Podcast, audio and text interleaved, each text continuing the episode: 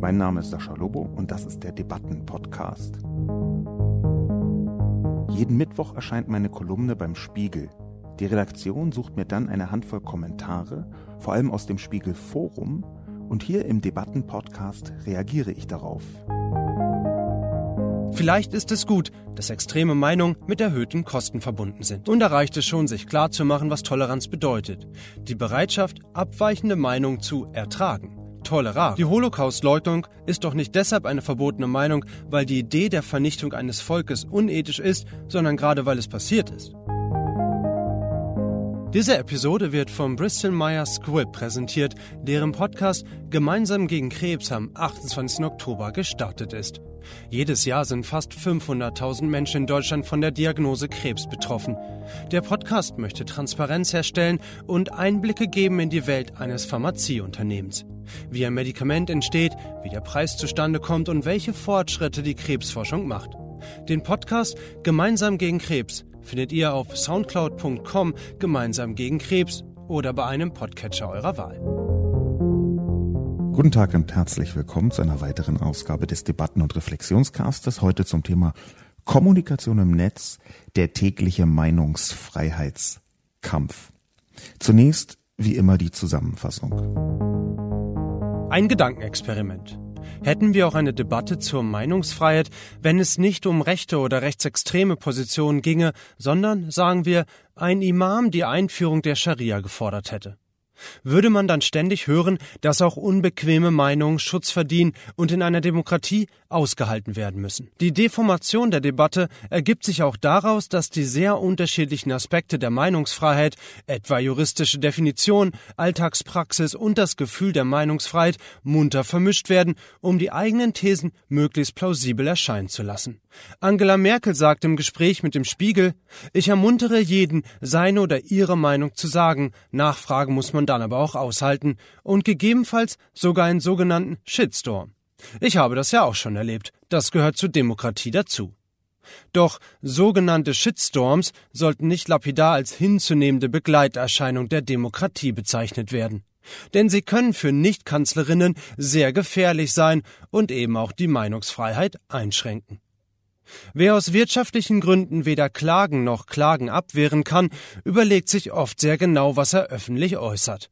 Für Frauen, nicht weiße jüdische oder muslimische Menschen, für geschlechtliche oder sexuelle Minderheiten, für Menschen mit Behinderung, geringer Bildung und sozialem Status oder solch außerhalb einer visuellen Norm stellt ein Shitstorm eine andere Bedrohungslage dar als etwa für einen gut situierten, mittelalten, weißen, konservativen Rechtsanwalt, dessen Leben weitgehend offline stattfindet. Und wer noch nie in einem Shitstorm stand, hat nicht die geringste Ahnung, wie sich eine solche Attacke anfühlt, wie rasch sie existenziell werden kann. Wir erleben die digitale Transformation der Meinungsfreiheit.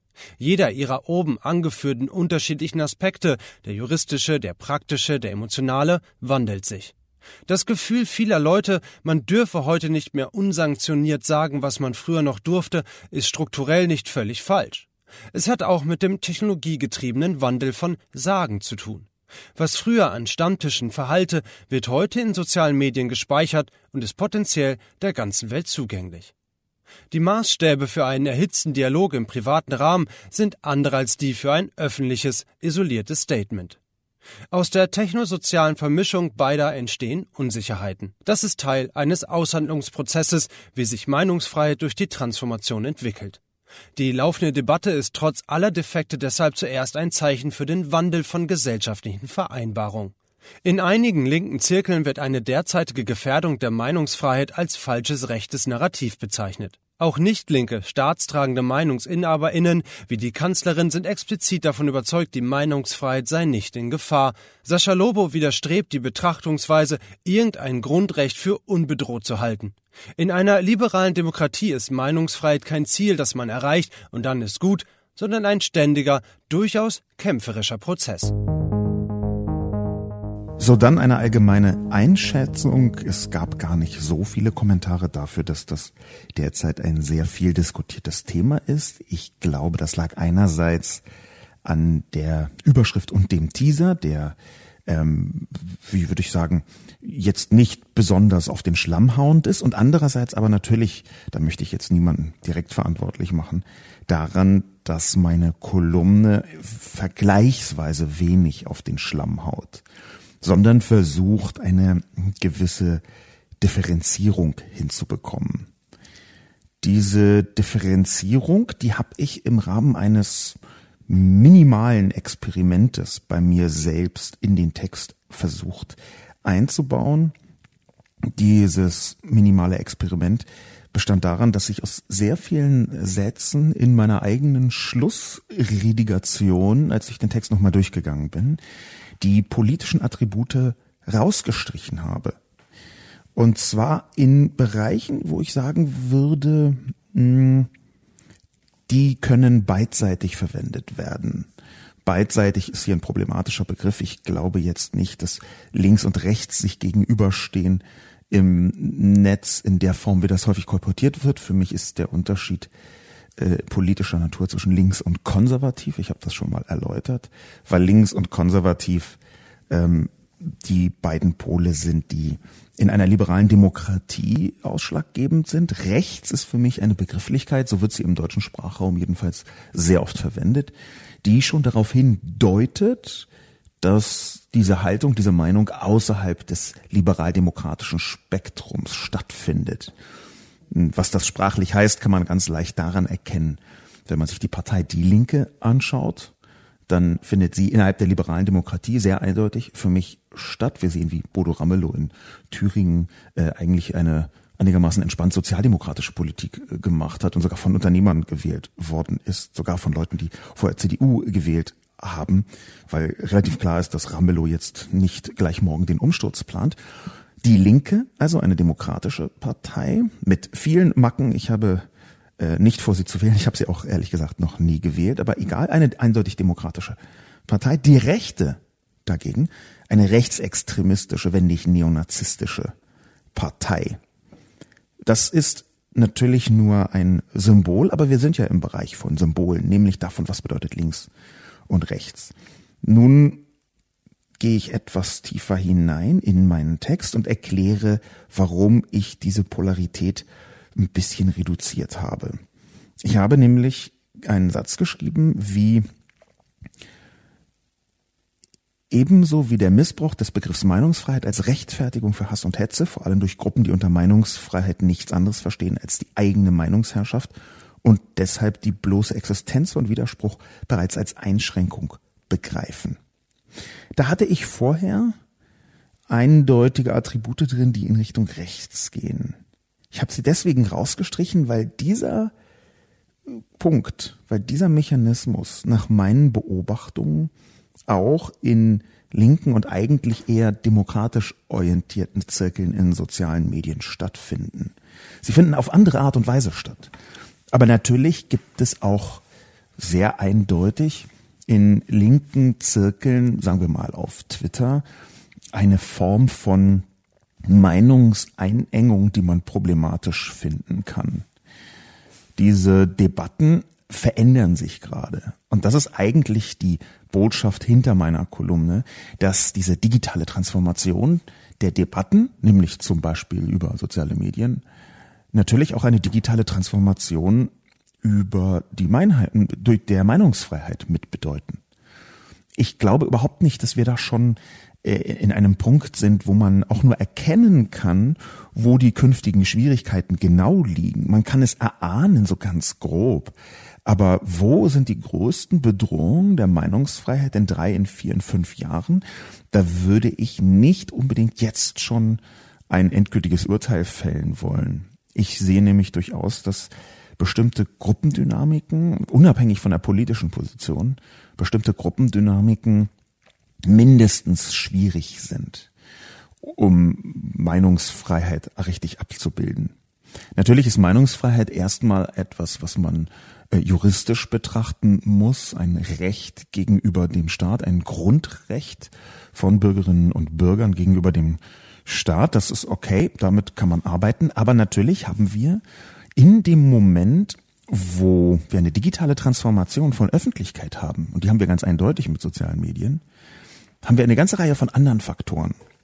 Nämlich zum Beispiel den Faktor, was ist wichtiger? Facebooks AGB oder das Grundrecht auf Meinungsfreiheit? Und wie stehen die beiden im Verhältnis? Klassische Juristen würden jetzt sofort wie aus der Pistole geschossen eine Antwort geben und sagen, das hat doch gar nichts miteinander zu tun, aber ich glaube eben, dass es doch etwas miteinander zu tun hat. Ähm, ich glaube nämlich, dass so privat, wie diese Unternehmen sich selbst geben, eine Infrastruktur öffentlicher Meinung wie Facebook dann am Ende eben doch nicht ist. Wir haben hier so, ein, so eine Transition, also so eine Veränderung von dem, was eine öffentliche Plattform alles bedeutet. Und ich glaube, dass wir noch nicht rausgefunden haben, wie man Plattformen reguliert. Das habe ich häufiger schon gesagt. Und hier wird das ganz überdeutlich. Wie und warum kann man Meinungen regulieren? Denn das ist Konsens in einer liberalen Demokratie, dass man Meinungen in bestimmter Weise reguliert. Ähm, wie und warum kann man Meinungen auf digitalen Plattformen regulieren, wenn sie zum Beispiel derartig groß und allgegenwärtig geworden sind wie der Facebook-Konzern, wo Öffentlichkeit auf einer solchen Plattform hergestellt wird. Das haben wir noch nicht rausgefunden und ich glaube, das ist etwas, was diese Meinungsfreiheitsdebatte überschattet überschattet insofern, als dass sehr viele Gruppen von komplett unterschiedlichen ähm, Voraussetzungen ausgehen. In die Kommentare hineingesprungen und genau in dieser Richtung weiter formuliert, schreibt Sicherheitsgründe. Sicherheitsgründe führt in Erweiterung an Sascha Lobos Kolumne ein Artikel der Zeit an, in dem es um die Kosten von extremen Meinungen geht. In der Zeit gab es einen schönen Artikel dazu, die Schreispirale. Demnach sind die sozialen und wie Lobo ausführte, die finanziellen Kosten stark abweichender Meinungen gestiegen, da man mit Shitstorms und wegen erhöhter Vernetzung mit mehr Wahrnehmung und mehr Widerspruch auch juristisch rechnen muss. An den Meinungsrändern wird es als Einschränkung der Meinungsfreiheit wahrgenommen. Vielleicht ist es gut, dass extreme Meinungen mit erhöhten Kosten verbunden sind. Vielleicht ist es gut, vielleicht ist es aber auch nicht gut. Sicherheitsgründe führt diesen Artikel die Schreispirale dazu aus, es sind tatsächlich die Kosten gestiegen, aber das ist anders zu verstehen, als glaube ich Sicherheitsgründe das hier meint. Die Kosten stark abweichender Meinung waren genau in diesem Land, in Deutschland, und ich rede jetzt von der Bundesrepublik Deutschland, also da, wo die liberale Demokratie auch im 20. Jahrhundert galt, die Kosten abweichender, stark abweichender Meinungen waren, sagen wir mal, in den 60ern, 70ern, teilweise noch in den 80ern sehr viel höher als heute. Einfach mal googeln zum Thema mh, hm, Berufsverbote. Einfach mal googeln, was sogar Briefträger, was sogar Lehrer in den 70er Jahren erdulden mussten, wenn sie etwa kommunistische Haltungen hatten in Westdeutschland. Da gab es das Thema Berufsverbote, da muss man jetzt vielleicht auch gar nicht googeln, sondern kann sich ziemlich genau vorstellen, in welche Richtung das geht. Da gab es einen Wahnsinnsdruck auf bestimmte abweichende Meinungen. Und es waren in diesem Fall tatsächlich nur Meinungen, es waren jetzt noch nicht einmal Aktivitäten, es waren jetzt noch nicht einmal, wo man sagen würde, naja, da ist ein äh, Kader, der einen Umsturz versucht, sondern es war, man kann, das war noch im Zustand einer politischen Meinung, die dramatisch sanktioniert worden ist, zum Beispiel bei Menschen, die im Staatsdienst standen oder stehen. Da gab es große Debatten und wenn das keine großen Kosten sind von abweichenden Meinungen, dann weiß ich aber auch nicht. Ich würde also der These widersprechen von Sicherheitsgründe, dass die Kosten gestiegen sind. In diesem Kontext. Die Kosten allerdings im psychosozialen Kontext, die sind gestiegen. Denn was Sicherheitsgründe ja richtig ausführt, ist, dass man wegen Shitstorms und erhöhter Vernetzung mit mehr Wahrnehmung und mehr Widerspruch rechnen muss. Wir können hier wiederum auf eine höhere Ebene gehen, zum Beispiel von sozialen Medien und derer algorithmischen Gestaltung der Öffentlichkeit. Die Algorithmen bei Facebook zum Beispiel, aber auch in anderen sozialen Medien, die haben eine Ausrichtung auf mehr Engagement. Engagement ist das, womit Facebook Geld verdient. Es ist nämlich das Engagement, also die Interaktion der Nutzer untereinander. Und die haben recht schnell herausgefunden, dass die Interaktion viel höher ist, wenn man Leute mit unterschiedlicher Meinung aufeinander prallen lässt. Ist ja jetzt auch keine riesige Überraschung. Wir wissen das aus sehr vielen unterschiedlichen sozialen Medien. Wir wissen das von YouTube, wir wissen das von Facebook, wir wissen das von Teilen von Twitter, das ist etwas komplexer, aber in eine ähnliche Richtung gehend, dass das Netzwerk Geld verdient dadurch, dass Menschen sich gegenseitig entzünden, weil sie sich dann intensiver mit mehr Klicks, mehr Aufmerksamkeit und mehr Zeit diesem sozialen Medium widmen. Und das ist natürlich für sich genommen eine komplette Veränderung, was das Gefühl, von dem habe ich auch geschrieben, der Meinungsfreiheit angeht. Denn im 20. Jahrhundert haben offenbar ziemlich viele Menschen unter Meinungsfreiheit verstanden, dass ihnen nicht widersprochen wird. Und zwar gerade weiße, mittelalte oder äh, alte heterosexuelle Männer, die also für sich genommen den gesellschaftlichen Konsens ausgemacht haben, die Normativität geprägt haben ohne das so richtig zu merken oder selbst wenn sie es gemerkt haben, haben sie es für gottgegebenen Anspruch gehalten. Dieses Anspruchsdenken. Ich bin die Normalität. Nach mir muss sich alles richten. Die man entweder bemerkt und dann ist man Arsch oder nicht bemerkt und dann ist man auch ein Arsch. Ich weiß, es ist äh, schwierig in diesem Kontext, aber äh, wir versuchen uns jetzt dem weiter zu nähern. Wir haben also eine ganze Reihe von Menschen, deren Haltung ab Werk im 20. Jahrhundert viel seltener hinterfragt worden ist, weil ihre Haltung eine gewisse Normalität abgebildet hat. Und diese Normalität wird jetzt durch diese Algorithmen in sozialen Medien mehr und mehr aufgebrochen. Das hat Sicherheitsgründe ganz richtig erkannt. Diese erhöhte Vernetzung. Natürlich, wenn man eine, sagen wir mal, rassistische Meinung äußert, dann hat die sich am Stammtisch nur so dahergesagt verflüchtigt. In sozialen Medien kommt einerseits die Konservierung hinzu und andererseits genau das, was ich gerade algorithmisch versucht habe zu erklären, nämlich, dass eine solche Äußerung dann besonders häufig denjenigen zur Verfügung gestellt wird, die natürlich widersprechen. Das ist ein komplexer Prozess, der mh, hm, nicht ganz einfach zu verstehen ist, den ich aber jetzt gar nicht weiter ausführen möchte. Wir können, das muss man mir jetzt einfach glauben, das relativ gut von außen nachweisen, dass gerade Facebook, zumindest über einen bestimmten Zeitraum, inzwischen kann sich das geändert haben, Facebook besonders gerne ähm, drastisches Aufeinanderprallen verschiedener Haltungen provozieren wollte. Das ist quasi das Gegenteil von dem, was Eli Pariser 2011 in seinem Buch Filterblase aufgemacht hat, wo man dann sagt, oh, die ganze Welt ist meiner Meinung. Da hat Chris Stöcker, Christian Stöcker, ehemals Netzweltchef, eine Kolumne zu geschrieben. Die ganze Welt ist meiner Meinung. War das Christian Stöcker? Ich glaube schon. Jedenfalls ist das eine Art Gegenbewegung dazu, dass ich anfange zu sehen, hoch, da ist eine Gegenmeinung, dort ist eine Gegenmeinung. Das Gefühl, dass man konfrontiert ist mit so vielen Gegenmeinungen. Das ist aus meiner Sicht seit ein, zwei, naja, sagen wir seit drei oder vier Jahren ein Kennzeichen sozialer Medien. Es handelt natürlich mh, sich um ein viel größeres Phänomen, dass man in sozialen Medien auch einfach viel häufiger konfrontiert wird mit Meinungen insgesamt. Ja, ich meine, man, man schaut einfach auf Facebook, man schaut einfach auf Twitter, man schaut einfach irgendwo und sieht innerhalb von fünf Minuten 723 verschiedene Meinungen. Natürlich ist das ein relativ neues Phänomen gegenüber, sagen wir mal, dem 20. Jahrhundert. Die Zahl der Diskussionen, mit denen man konfrontiert wird, ist größer geworden. Aber ich glaube eben nicht, dass das eine Einschränkung der Meinungsfreiheit sein muss, Komma, aber kann. Das ist eine sehr komplexe Diskussion. Denn natürlich sind Leute, die schon immer soziale Kosten bezahlen mussten für ihre Haltung, die sind jetzt nicht weiter erstaunt, dass sie das auch immer noch tun müssen. Menschen aber, die bisher keine Kosten bezahlen mussten für ihre Haltung, für ihre Meinung und auf einmal doch, die merken, oh, da ist etwas passiert, was mir Probleme bereitet. Man konnte eben in bestimmten Kontexten im auslaufenden 20. Jahrhundert in Deutschland eine Vielzahl von heute als komplett problematisch empfundenen Meinungen äußern, ohne dass der soziale Nahbereich widersprochen hat, aus welchen Gründen auch immer.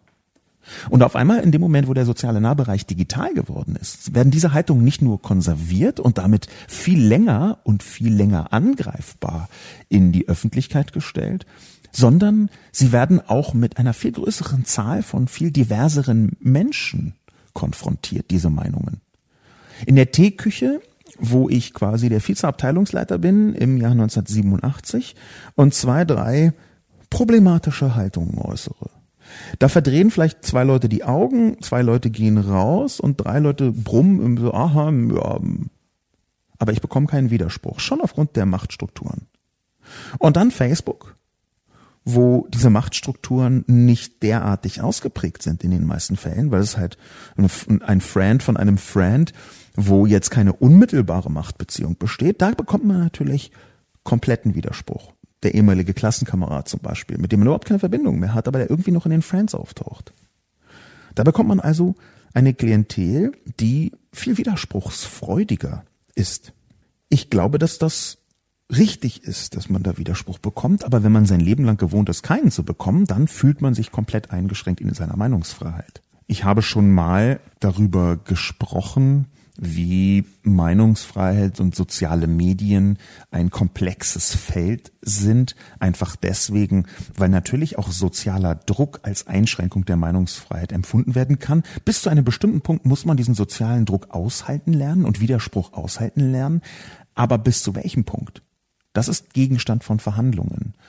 Der Widerspruch, den auszuhalten, das hat auch eine juristische Komponente.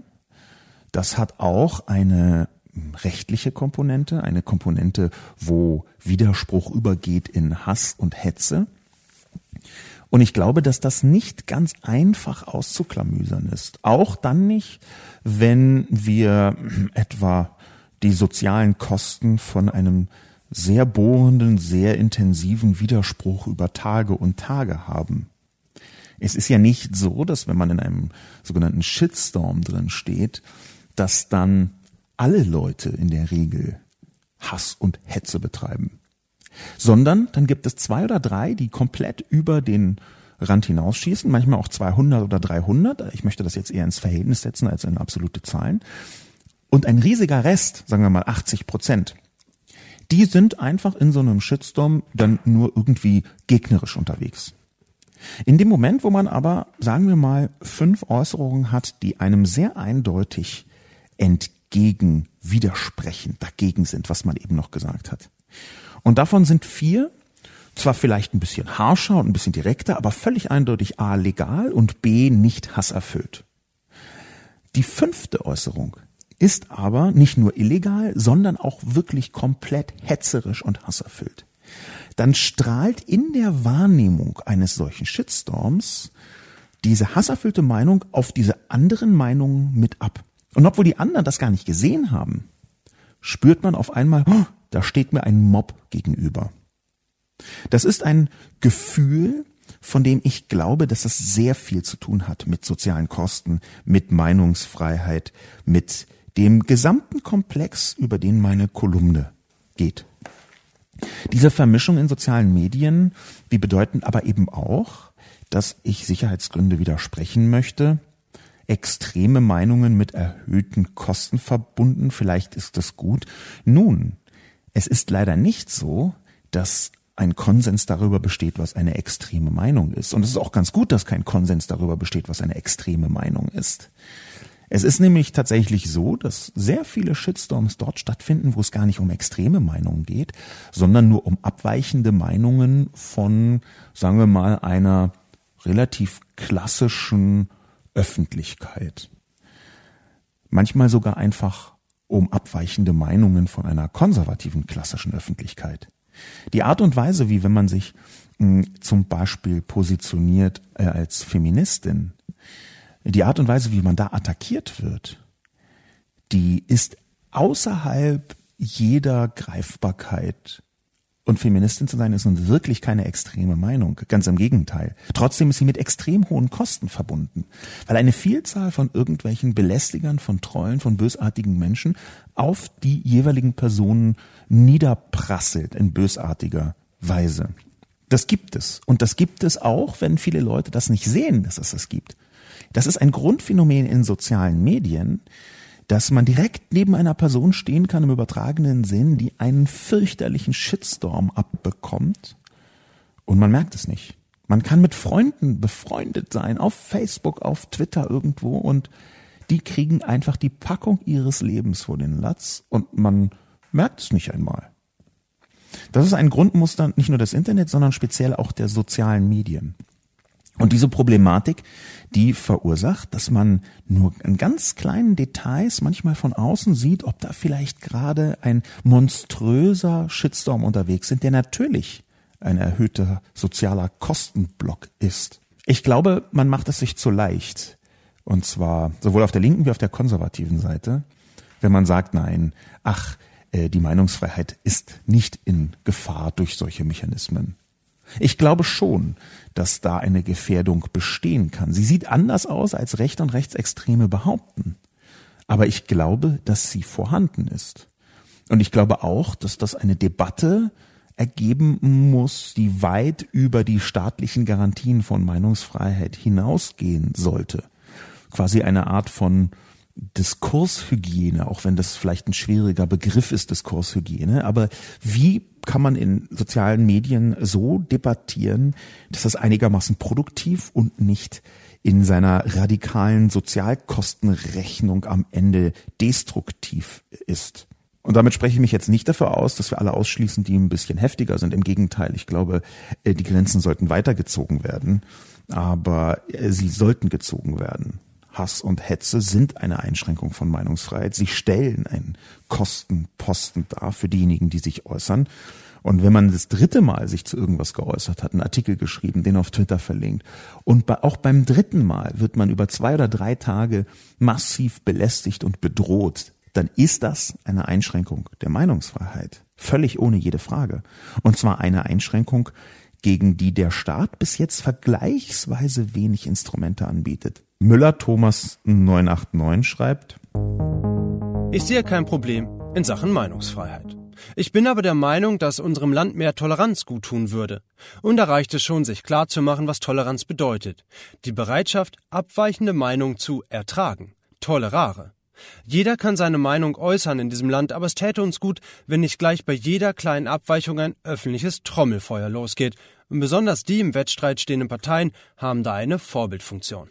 Müller Thomas 989 schreibt einen Kommentar, für den ich außerordentlich dankbar bin, weil er, wenn man ihn näher betrachtet, eine Widersprüchlichkeit enthält, die in der Meinungsfreiheitsdebatte sehr häufig zu finden ist. Denn Müller-Thomas sagt, wir brauchen mehr Toleranz, also die Bereitschaft, abweichende Meinungen zu ertragen. Und dann sagt er, es täte uns gut, wenn man nicht jeder, bei jeder kleinen Abweichung ein öffentliches Trommelfeuer abbekommt. Nun, was ist denn, wenn das öffentliche Trommelfeuer auch eine abweichende Meinung ist? Wieso darf eine Person laut Müller-Thomas eine Meinung äußern, die andere zu ertragen haben. Die erste Person aber muss dann nicht ertragen, dass sie Antworten bekommt. Ziemlich genau das ist das, was Angela Merkel gemeint hat, mutmaßlich, dass es ähm, Meinungsfreiheit nicht Widerspruchsfreiheit ist. Dass wir eine Widerspruchsfreiheit haben. Sie hat das, diese Begrifflichkeit genau andersrum äh, äh benutzt, aber meint das ganz äh, ähnlich, so wie ich das jetzt sage. Nämlich, dass Meinungsfreiheit nicht bedeutet, dass man keinen Widerspruch bekommt.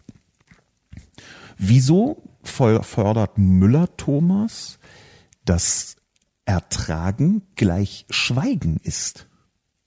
Das ist für mich merkwürdig. Bedeutet das etwa, dass Meinungsfreiheit heißt, so wie Müller Thomas es versteht, dass man eben nicht widersprechen darf? Oder was ist öffentliches Trommelfeuer? Darf man dann nur eine bestimmte Zahl von Widersprüchen einreichen bei der jeweiligen Person? Nein. Ich glaube, hier ist ein sehr häufiges Missverständnis drin, was aus einer zu subjektiven Position heraus postuliert ist. Was meine ich damit mit diesem etwas verquasten Satz? Der, ach verdammt, ich mache ja so viele verquaste Sätze. Aber was meine ich jetzt ganz konkret damit? Ähm, die Schwierigkeit ist eben darin, äh, zu sagen, ist es jetzt meine Meinung, die andere ertragen müssen? Oder muss auch ich andere Meinungen ertragen? Gegenmeinungen zum Beispiel, Antworten zum Beispiel. Und wenn man immer davon, davon spricht, dass alle anderen Leute die Meinung ertragen soll, dann sagen sehr viele Leute damit, Sie müssen meine Meinung ertragen. Und Sie meinen mit ertragen oder tolerare, wie das Müller-Thomas auf Latein ausführt, meinen Sie gefälligst nicht zu widersprechen, sondern vielleicht still oder sogar zustimmend zu sein. Natürlich sind die Grenzen hier fließend und natürlich möchte ich Müller-Thomas das nicht prinzipiell unterstellen, dass er das zu subjektiv betrachtet. Ich sehe aber, dass hinter diesem Kommentar eher ein Teil des Problems steht als ein Teil der Lösung. Jeder kann seine Meinung äußern in diesem Land, aber es täte uns gut, wenn nicht bei jeder kleinen Abweichung ein öffentliches Trommelfeuer losgeht. Aber was ist denn eine kleine Abweichung, Müller-Thomas? Ist eine kleine Abweichung, wenn man sagt, na ja, ähm, die Menschenwürde gilt zwar für alle, Komma, aber außer sie sind schwarz. Ist das eine kleine Abweichung oder ist das nicht eigentlich eine gigantische Abweichung? Es ist in der Regel so, dass kleine Abweichungen von demjenigen, der etwas sagt, manchmal auch als riesige Abweichungen von anderen betrachtet werden. Und täte es uns wirklich gut, wenn weniger widersprochen wird? Nee, dem würde ich widersprechen wollen. Alle Leute können ihre Meinung äußern und es tut uns gut, dass sie das können. Okay. Es tut uns übrigens auch gleichzeitig schlecht. Meinungsfreiheit ist ein hohes Gut, aber das heißt ja nicht, dass sie immer nur total super wirkt. Ich finde Meinungsfreiheit nicht verhandelbar, aber so zu tun, als sei ein Grundwert wie Meinungsfreiheit nicht auch mit Kosten verbunden, als sei das eine rein positive in der Wirkung, aufgepasst, eine rein positive Veranstaltung in der Wirkung, das halte ich auch für Unfug. Natürlich kann Meinungsfreiheit auch sehr schmerzen. Sie ist halt trotzdem notwendig. Sie ist halt trotzdem nötig. Man muss trotzdem Leuten sagen können, dass sie nicht recht haben. Man muss ihnen widersprechen können. Man soll ihnen widersprechen. Ärgerlicherweise sind aber da besonders die empfindlich, die halt keinen Widerspruch trainiert haben über Jahrzehnte. Ich sehe, dass bei Müller Thomas Kommentar dieses Grundproblem, abweichende Meinungen ertragen, in Komma und zwar meine, aber ich muss die Antworten nicht ertragen, dass dieses Grundproblem auch einen Gutteil der Debatte in der Meinungsfreiheit regelrecht vergiftet. Da sagt man nämlich, meine Meinung muss ertragen werden und die Antworten sind dann aber Hass und Hetze. Das passiert vergleichsweise häufig. Und es passiert besonders häufig bei denjenigen, die sich mit großer Freude in die Opferpose hineinwerfen. In die Pose der Gekränktheit. Ich glaube, dass die Pose der Gekränktheit, ich bin hier gekränkt worden, ich bin hier in meiner Substanz angegriffen worden, dass das eine sehr politisch gefärbte, emotionale Pose ist. Die Pose der Gekränktheit da glaube ich, hm, haben wir sehr intensiv zu tun, gerade mit denjenigen, die sich als die Herrscher der Welt wahrnehmen und auf einmal erfahren müssen, dass sie das in dieser Form doch nicht sind, verdammt, dass sich etwas verändert, verdammt, dass ihre Machtposition beginnt sich aufzulösen, verdammt, dass ihre Deutungshoheit beginnt kleiner zu werden, verdammt, und in dieser verdammt, verdammt, verdammt Gekränktheit ist es natürlich ungleich schwieriger, auf einmal immer noch Widerspruch zu bekommen. Jetzt reicht's aber dann wirklich. Ich möchte Müller-Thomas widersprechen. Ich möchte Müller-Thomas ein öffentliches Trommelfeuer entgegnen in seiner Forderung, dass nicht bei jeder kleinen Abweichung ein öffentliches Trommelfeuer losgeht. Weil ich glaube, dass das zu subjektiv gedacht ist wie ich schon angedeutet habe. Was ist klein? Und warum muss der eine ertragen und der andere nicht gegen ertragen? Mir kommt das merkwürdig vor, dass zu viele Leute nicht von den eigenen Positionen abstrahieren können oder wollen. Und mir kommt das deswegen merkwürdig vor, weil in einer liberalen Demokratie, und ich bin nur bereit, innerhalb einer liberalen Demokratie überhaupt zu diskutieren, innerhalb einer liberalen Demokratie ist Widerspruch etwas, was die Essenz der Meinungsfreiheit bedeutet. Und zwar Widerspruch auf eine Art und Weise, wo ähm, eben manchmal kein Konsens gefunden werden kann. Auch das ist ein großer Irrtum, der jetzt nicht nur aus dem 20. Jahrhundert, beziehungsweise präziser aus der zweiten Hälfte des 20. Jahrhunderts stammt, sondern wahrscheinlich eine psychosoziale, wenn nicht evolutionäre Funktion in den Köpfen hat, nämlich dass sehr viele Menschen versuchen wollen, unbedingt einen Konsens herzustellen. Aber liberale Demokratie kann auch bedeuten, dass man eben keinen Konsens herstellen kann, sondern dass ein Prozentteil X immer widersprechen wird. Im Gegenteil, wenn man anfängt auf Krampf Konsense zu erstellen, dann kann man sehr schnell in einen Bereich kommen, der eben nicht mehr liberal demokratisch ist, sondern der zumindest ansatzweise totalitäre Aspekte enthält. Der Zwangskonsens, der ist schon ein Problem. Und ich glaube übrigens, dass dieses Problem sehr viel eher von rechts kommt als von links. Ich bin da komplett anderer Meinung als viele Leute, die vielleicht dem ersten Teil meines Satzes zustimmen würden und dann sagen, ja, und die Linken wollen uns in einen Konsens hineinzwängen. Das glaube ich eben in ganz vielen Bereichen nicht. Ich glaube nämlich, dass ein Grundzustand vieler Linker, der gesamten linken Sphäre ist, dass Dissens immer da ist. Das ist ja auch das, was so viele Linke zermürbt, dass man wirklich noch die goldenste linke Position formuliert und es finden sich immer Leute, die friendly fire machen. Immer, immer, immer. Ist ein Grundkonsens der Linken, witzig, dass ich das so ausdrücke, keinen Konsens zu haben. Dieser Dauerdissens, auch auf Krampf, auch absichtlich, auch nur um des Dissenses willen. Man macht irgendwas Linkes und die allerersten, die protestieren, sind natürlich die Linken. Das ist eingepreist. Ich finde das auch richtig. Ich möchte überhaupt gar keinen äh, äh, Bereich haben, wo dann alle Linken auf einmal sagen, nein, das ist doch aber alles super toll. Ich glaube, es ist eher etwas Konservatives, einen Dauer für alle gefälligst gültigen Konsens herzustellen, und zwar etwas Konservatives, was durchaus kippen kann ins Rechte und von Rechten aus dann sogar bis hin zu totalitären Haltungen. Das sind alles Formulierungen, die mit eher und etwas, sagen wir mal, hypothetischen Einschränkungen verbunden sein müssen, denn es ist ja auch relativ klar, dass es Totalitarismus als Haltung in sehr vielen Geschmacksrichtungen gibt, auch und natürlich in der Linken. N. Werner sieht ein Problem mit Meinungsäußerungen im Netz. Wer lauter ist, hat mehr Recht. Okay, grammatikalisch nicht ganz sauber, aber das ist der aufdringliche Zustand im Internet. Das nutzen einige Gruppen, um Unsägliches mit einer kleinen, aber lauten Schar von Anhängern durch Kreuz- und Rückverweise im Ranking weit nach oben zu bekommen. So werden dann moderatere und gemäßigtere Diskutanten auf niedergeschrien oder wohl eher niedergeschrieben und ziehen sich oft aus dem Diskurs zurück. Übrig bleiben die Radikaleren und wirken noch mächtiger, wichtiger und richtiger. Sascha Lobo hat völlig recht, dass nicht alles eine Meinung sein kann oder auch darf, wenn es schon objektive Beweise gibt, dass es eben nicht so ist. Im furchtbaren Fall zum Beispiel die Leugnung des Holocaust.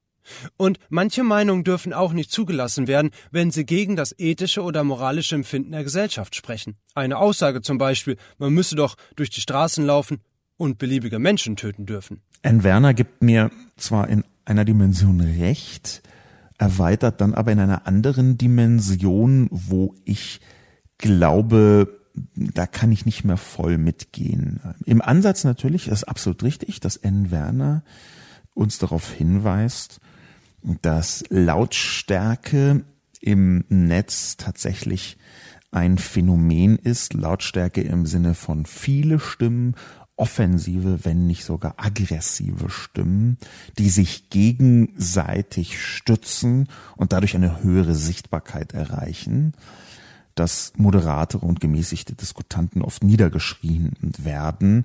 Auch das kann ein Teil der Wahrheit sein. Aber, das möchte ich auch noch dazu sagen, einerseits sehe ich es nicht ganz so, dass das Standard ist. Es gibt dieses Phänomen. Ich sehe aber nicht, dass das so verbreitet ist, dass man ausschließlich davon reden kann, wer lauter ist, hat immer mehr Recht. Ganz im Gegenteil sehe ich sehr häufig, dass wenn sich solche kleinen Gruppen zusammentun, viel größer tun und attackieren, dass dann die Antwort darauf von den Moderaten und Gemäßigten viel eindrucksvoller ausfällt. Es ist tatsächlich so, dass wenn ich irgendwie sage, ja, mir ist hier X oder Y passiert, und ich werde dann von einer, sagen wir mal, Zahl von 20, 30, 40 Leuten aggressiv angegangen. Nehmen wir mal das Beispiel Twitter. Dann kann es sehr oft passieren, dass meine Friends, die eher auf meiner Seite sind, ich bin angegangen worden, die mich, sich mit mir identifizieren, auf diese 20, 30 Aggressiven mit tausenden unterstützenden Stimmen antworten. Ich glaube, diese Rückantwort, diese große Solidarisierungsantwort, die kommt gar nicht so selten vor. Es gibt für eine große Zahl von Menschen, die sonst moderat sind, nichts aktivierenderes, als wenn sie sehen, dass einer der ihren angegriffen worden ist und dann auch noch unfair angegriffen worden ist. Das ist richtig ein kleiner Stich in diesen großen, behäbigen Meinungskörper. Wenn jemand merkt, huch, da ist einer von meinen Friends oder jemand, der mir ähnlich ist, attackiert worden, den schütze ich jetzt mal. Das ist eine viel häufigere Situation, wie ich sagen würde. Und ich glaube, dass diese moderateren und gemäßigteren Diskutanten oft niedergeschrien werden, dass das eine mh, hm, nicht so oft zutreffende Beschreibung ist. Dass sich Menschen aus dem Diskurs zurückziehen, das stimmt auch. Das hängt aber weniger, glaube ich, an Diskutanten, an Debatten, sondern mehr an Leuten, die gar nicht an Diskurs interessiert sind. Über die muss man nämlich auch sprechen. Leute, die Meinungsfreiheit zwar als Deckmantel benutzen, was sie dann aber tun, gar nicht mehr mit einer Meinung verbinden, sondern nur noch mit einer verbalen Attacke, denen auch egal ist, wo eine Debatte landet. Es gibt, und das halte ich eben für ein Problem der Meinungsfreiheit, sehr viele Leute, die eine Debatte verhindern wollen durch aggressives Eingreifen, durch Beschimpfung, durch Bedrohung, durch Hass. Das ist ja dann gar kein Debattenbeitrag mehr. Das ist ja dann gar nicht mehr, ob man jetzt pro X oder gegen X ist, pro oder contra X, sondern man möchte jede Debatte um X vermeiden und man attackiert dafür die pro Xler in einer Weise, dass sie sich komplett zurückziehen. Das passiert vergleichsweise oft, vergleichsweise oft und wird eben mit einer Debatte verwechselt. Ich glaube deswegen, dass man N. Werner ergänzen muss, weil es hier gar nicht um moderatere und gemäßigtere Diskutanten äh, ähm, geht, die irgendwie mit an einer äh, äh, Debatte äh, teilnehmen und dann von äh, intensiveren, heftigeren Leuten niedergeschrien werden, sondern es geht hier wirklich um Debattenverhinderung. Der nächste Kommentar.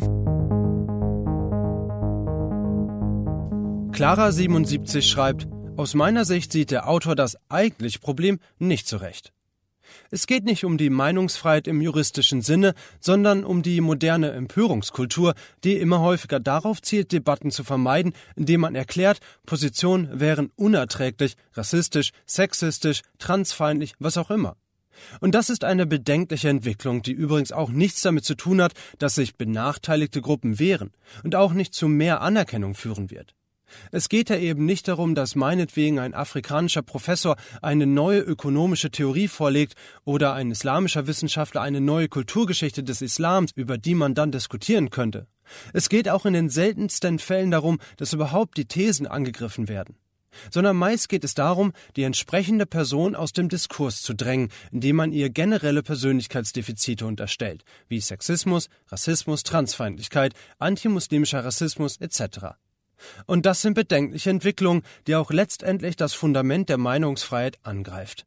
Richtig ist allenfalls, dass da eher eine gesellschaftliche Entwicklung ist, als eine staatlich gesteuerte. Das ist interessant, dass Clara 77 das schreibt. Das greift ja genau in das hinein, was ich eben gesagt habe. Aber Clara 77 schreibt das aus der Position, dass jeder Angang mit einer Erklärung, Achtung, das ist rassistisch, das ist sexistisch, das ist transfeindlich, falsch sei. Das ist merkwürdig, denn es gibt sehr viele rassistische, sexistische und transfeindliche Äußerungen. Bedeutet das, dass man das nicht mehr sagen darf? Das glaube ich eben so nicht. Ich glaube, es im Kern geht es hier bei Clara 77 genau um das, was wir vorher schon gehabt haben, nämlich eine viel zu subjektive Zuschreibung von dem, was Meinungsfreiheit darf und Meinungsfreiheit nicht darf. Warum ist die moderne Empörungskultur, die Clara 77 schreibt, einfach nur auf linke Themen abzielend? Warum empfindet Clara 77, dass rassistisch, sexistisch und transfeindlich als Begriffe, als Zuschreibung in einer Debatte automatisch Empörungskultur sind? Debatten zu vermeiden, das möchte ich so nicht stehen lassen. Natürlich gibt es linke Zirkel, die die, die Debatten vermeiden wollen. Und zwar vermeiden im Sinne von shutting down.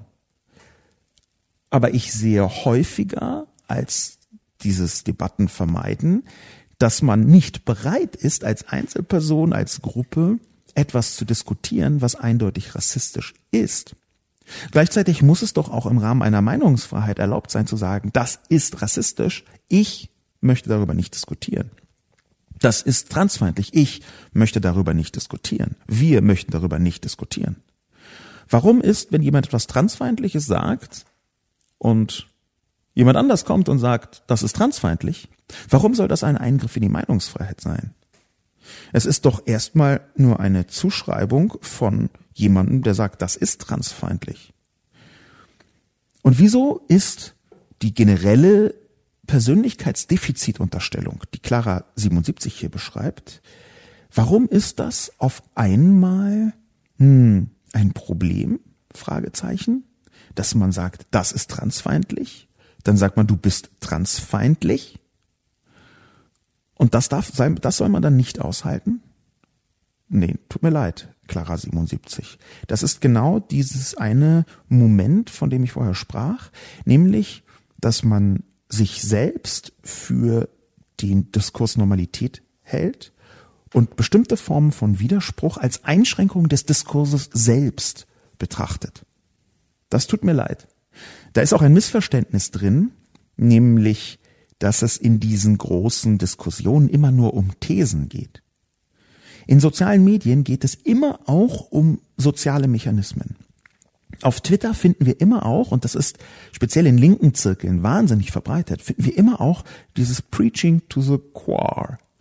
Also den eigenen, äh, Pre Preaching to the Converted könnte man auch sagen, also den eigenen Truppen äh, eine Predigt zu halten.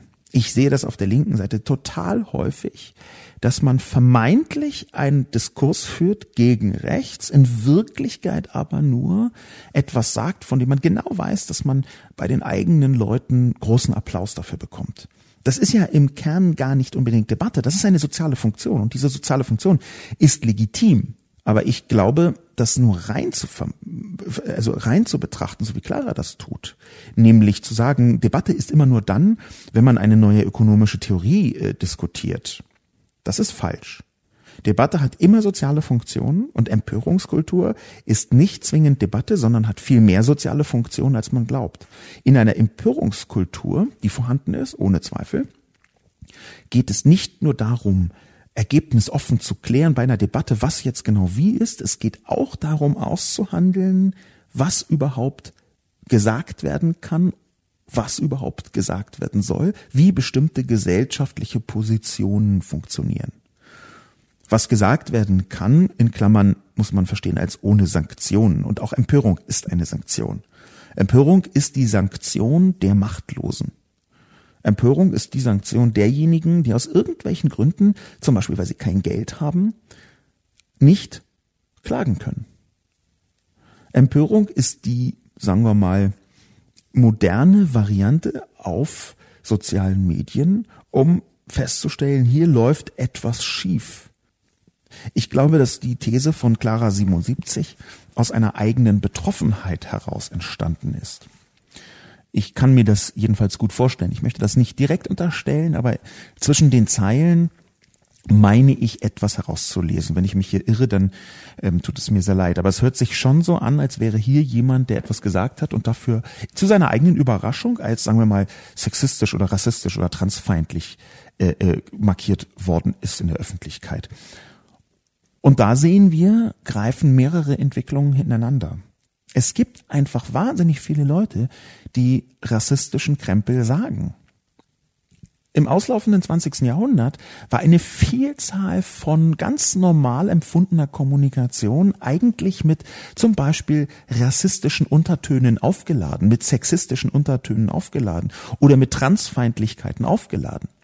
Es kann in der Tat passieren, dass man das fast aus Versehen oder zumindest unwissentlich sagt, etwas, was transfeindlich ist, etwas, was rassistisch ist. Das kann durchaus passieren.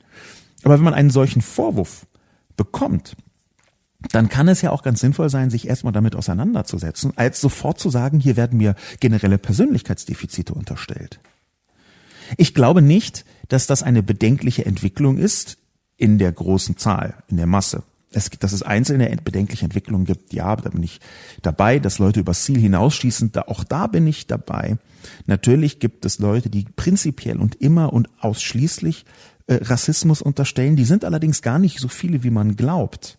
Ich glaube eher, dass das eine Gegenbewegung ist, die so viel erdulden und erleiden musste an rassistischem Kram, der so ganz normal in der großen Öffentlichkeit ohne Bedenken dahin geplappert worden ist, dass Menschen, die da ein bisschen über das Ziel hinausschießen, ein Teil, ganz normaler Teil der Gegenentwicklung sind wenn man das von einer Metaebene betrachtet, ist das Pendel im 20. Jahrhundert derart weitig, derart weit in die rassistische Richtung ausgependelt, dass jetzt bei der Gegenbewegung, die noch nicht im Ansatz auch nur minimal erfolgreich war im Sinne, dass es überkompensiert worden sei, dann ist das völlig nachvollziehbar, dass in einzelnen Situationen im Überschwank da sehr, sehr viel radikaler umgegangen wird. Ich habe das auch selber schon beobachtet, hm, übrigens auch bei ähm, Attacken gegen mich. Na, das muss man dann, wenn man das selber bekommt und sich damit auseinandersetzt und denkt, na ja, da bin ich jetzt nicht ganz äh, der Meinung. Da, da muss man, glaube ich, etwas offener mit umgehen, wenn man selbst unbetroffener ist. Ich kann das ganz konkret machen bei mir. Mir ist Antisemitismus mal vorgeworfen worden anhand eines Artikels über Mark Zuckerberg auch in der Öffentlichkeit von einem Mann namens Götz Ali, den ich eigentlich schätze, geschätzt habe da zu diesem Zeitpunkt auch und auch immer noch schätze. Äh, Götz Ali ist ein Intellektueller, hat in, der Berliner Zeitung eine äh, Kolumne, hat über Antisemitismus viel publiziert. Und Götz Ali hat mir Antisemitismus vorgeworfen, weil ich einen Artikel über Mark Zuckerberg geschrieben habe und ihn direkt kritisiert habe. Und zwar mit Begrifflichkeiten, die, ich würde sagen, zwar nicht im Kern problematisch sind, aber durchaus problematisch gelesen werden können. Was meine ich ganz konkret? Ich habe Bilder benutzt, die so eine gewisse Verschlagenheit und Hinterlist von Mark Zuckerberg nahelegen könnten. Da hat mir Götz Ali also, weil zu dem Zeitpunkt sehr viele Leute Mark Zuckerberg kritisiert haben, antisemitische Kontexte mit unterstellt. In der Gesamtschau der Formulierungen übrigens Götz Ali hatte sich da ein halbes Dutzend äh, Artikel rausgesucht. In der Gesamtschau der Formulierung hat sich schon eine problematische Richtung ergeben.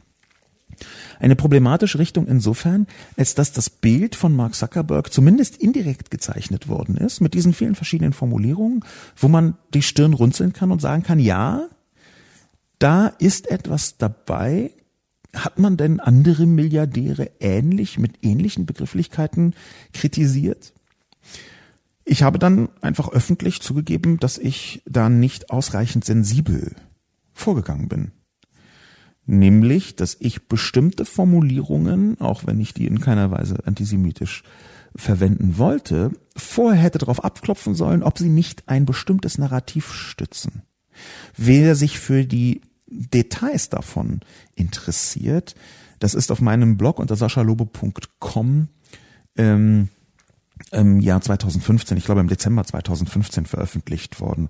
saschalobo.com slash blog, da ein bisschen runterscrollen zum Artikel von Mark Zuckerberg, findet man relativ schnell, auch wenn man Lobo Götz Ali, A-L-Y geschrieben, und Antisemitismus googelt, findet man meinen Beitrag sofort für diejenigen, die sich ja interessieren in diesem Kontext.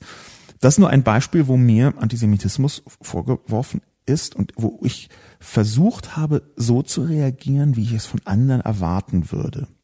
Nämlich, dass man erstmal diesen Vorwurf hinnimmt und denkt, kann da etwas dran sein? Kann vielleicht etwas dran sein oder nicht? Und das nicht als Abwerkdebattenverhinderung begreift. Das heißt nicht, dass es nicht manchmal so benutzt wird. Ich möchte das nicht generalisieren. Das heißt aber schon, dass ich glaube, dass die Vielzahl der Vorwürfe, gerade in sozialen Medien und gerade wenn sie massenhaft kommen, gerade in solchen Bereichen wie Sexismus, der so extrem allgegenwärtig ist, dass die allermeisten Männer das nicht wahrhaben wollen, dass dann schon ein Nachprozess, Nachdenkprozess einsetzen sollte. Und nicht, wie Clara 77, sehr klug, sehr ausgefeilt, sehr gebildet, aber aus meiner Sicht falsch grundiert beschreibt eine, an, ein Angriff auf das Fundament der Meinungsfreiheit. Als letzten Kommentar möchte ich Charlie Berlin mit hineinnehmen. Charlie Berlin versteht nicht, warum es bei rechtlichen Bewertungen von Meinungsäußerungen nur um ethische Richtlinien gehen soll und nicht auch um die Wahrheit. Charlie Berlin schreibt kontrafaktische Argumentation. Erstens. Es gibt kein Grundrecht, auf Twitter schreiben zu können, was man möchte und dafür keinen Shitstorm ernten zu müssen. Das ist, so unschön man das auch finden mag, ein Risiko, welches aber auch den NutzerInnen bewusst sein kann und muss. Nicht ohne Grund verwenden viele, auch hier im Forum, Pseudonyme. Zweitens. Die Holocaustleugnung ist doch nicht deshalb eine verbotene Meinung, weil die Idee der Vernichtung eines Volkes unethisch ist, sondern gerade weil es passiert ist.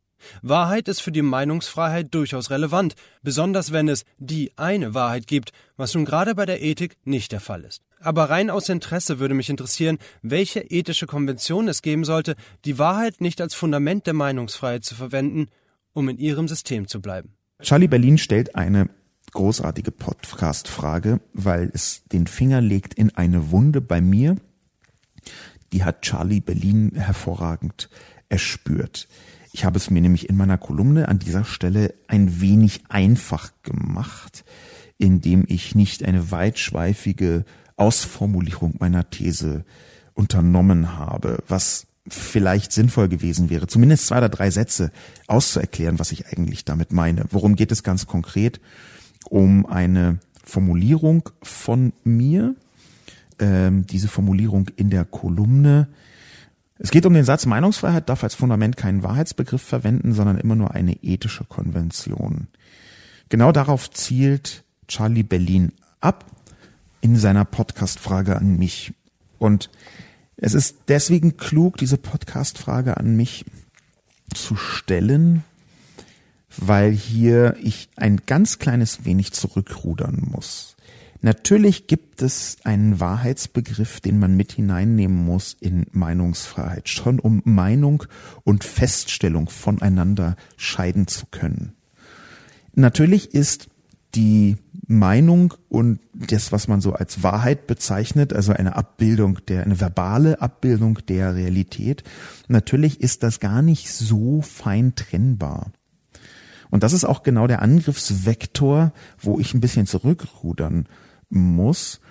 Es gibt Wahrheiten, es gibt unangenehme Wahrheiten, die an Meinungen angrenzen und wo es gar nicht mehr so leicht ist zu unterscheiden, was ist hier denn eine faktische Feststellung und was ist Meinung und wo sind die Grenzen. Gerade auch deswegen, weil Meinungen mm, und Wahrheiten ja manchmal in einer Weise vermischt werden, absichtsvoll vermischt werden, dass ähm, die Detailklärung praktisch unmöglich ist. Nehmen wir ein aktuelles Beispiel, nämlich das Beispiel Björn Höcke, wo ein Gericht festgestellt hat, dass man ihn Faschist nennen darf, anhand der Dinge, die er selber gesagt hat.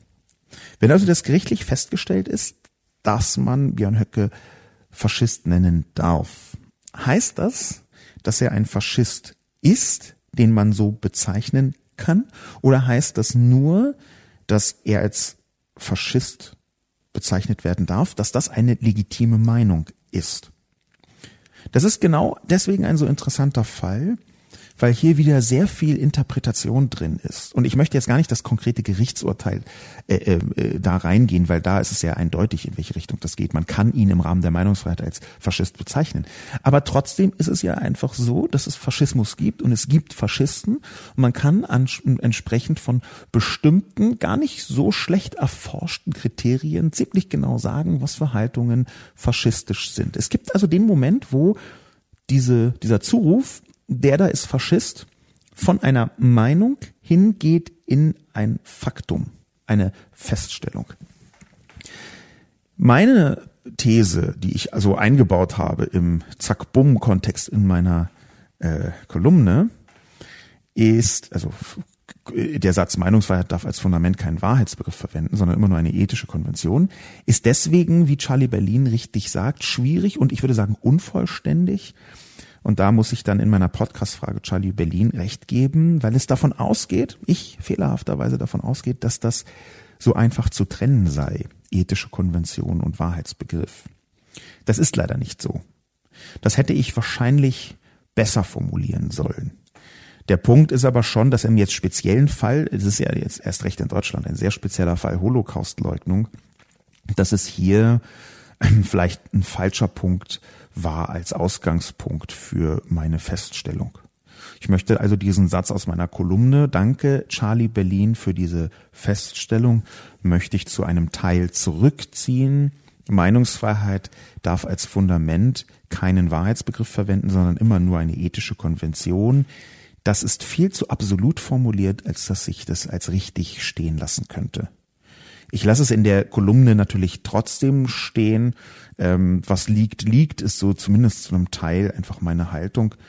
Ähm, das, da habe ich mich im Überschwang, glaube ich, zu einem Satz hinreißen lassen, der höchstens zu zwei Dritteln, vielleicht auch nur zur Hälfte richtig ist.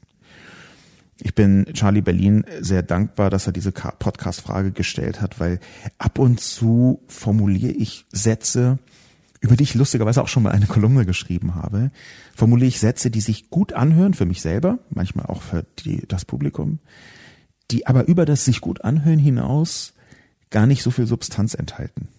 Es kann sein, dass das ein solcher Satz ist. Es kann sein, dass Meinungsfreiheit als Fundament mit dem Wahrheitsbegriff gar nicht so eng verwoben ist. Man kann das auch philosophisch betrachten. Es gibt ja eine 3000 Jahre alte europäische Debatte um den Begriff der Wahrheit. Es gibt eine unglaublich große Debatte darüber, ab welchem Zeitpunkt Wahrheit eine Meinung ist und wann nicht wo man also versucht, die Realität zu greifen. Es gibt Leute, die in konstruktivistischer Richtung philosophisch unterwegs sind, die sagen, das lässt sich eigentlich gar nicht trennen, weil in jeder Wahrheit eine Interpretation ist und eine Interpretation quasi die Grundlage einer Meinung darstellt oder umgekehrt. Wir haben also immer eine Form von Verwobenheit, die ich in meinem Satz nicht ausreichend gut berücksichtigt habe. Je länger ich auf den Satz gucke, desto dankbarer bin ich Charlie Berlin, weil ich ihn ehrlicherweise für dann umso schwieriger, wenn nicht sogar falscher halte. Meinungsfreiheit darf als Fundament keinen Wahrheitsbegriff verwenden, sondern immer nur eine ethische Konvention. Hm. Das war vielleicht einfach kein kluger Satz. Mit diesem Zugeständnis, dass das kein kluger Satz war und einem nochmaligen Dank an Kommentator Charlie Berlin, dass er mir diese Unklugheit aufs Brot geschmiert hat und mir damit erlaubt hat, meine Unklugheit zu erkennen. Mit diesem Schluss möchte ich den Podcast beenden. Bedanke mich dafür fürs Zuhören und für die weitere Debatte. Ich hatte das Gefühl, dass die Meinungsfreiheitsdebatte nicht besonders gut gelungen ist, so als Debatte generell in den letzten Wochen, dass sie vielschichtig unclever geführt worden ist, auch unfair geführt worden ist, auch merkwürdig geführt worden. Ich weiß nicht, retrospektiv gesagt, ob mein Text da eine positive Wendung herbeibringen konnte.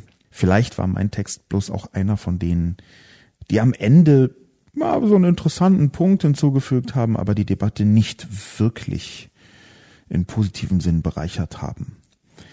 Das kann ich mal so stehen lassen. Das muss ich vielleicht auch einfach mal hinnehmen. Mein Name ist Sascha Lobo. Vielen Dank fürs Zuhören und bis zum nächsten Mal.